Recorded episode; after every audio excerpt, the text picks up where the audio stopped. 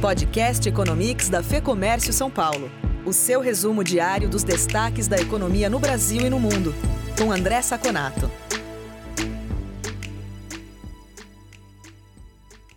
Dia essencialmente negativo nos mercados. A Ásia já começou em baixa, basicamente por conta do Covid, mas uma baixa moderada.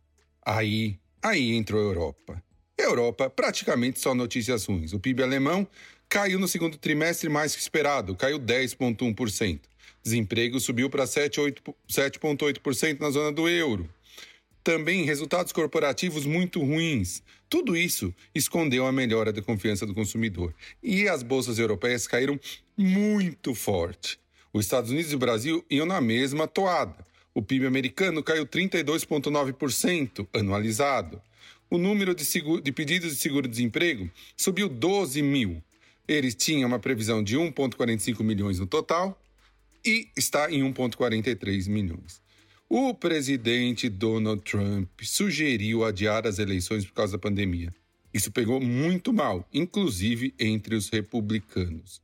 Se isso não bastasse, os Estados Unidos ontem apresentaram 1.461 óbitos pelo Covid e já passam de 150 mil óbitos no total.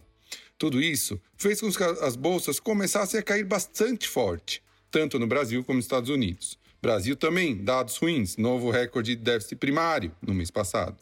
E o GPM de 2,23% em junho contra a previsão de 2,14%. Mas, surpreendentemente, no final do pregão, posi as posições compradoras começaram a se estabelecer e diminuíram o, a intensidade da queda. No final, a Bolsa Brasileira fechou em queda de só 0,56%, a 105.008 pontos, depois de cair praticamente 2% durante o dia. Dow Jones caiu 0,85%. E Nasdaq, su é, suportada pelas techs, com as empresas de tecnologia, subiu 0,43%. O dólar continua na mesma faixa há alguns dias, numa certa estabilidade. Caiu 0,26% e fechou a R$ 5,16. Por hoje é só. Até o próximo Economia.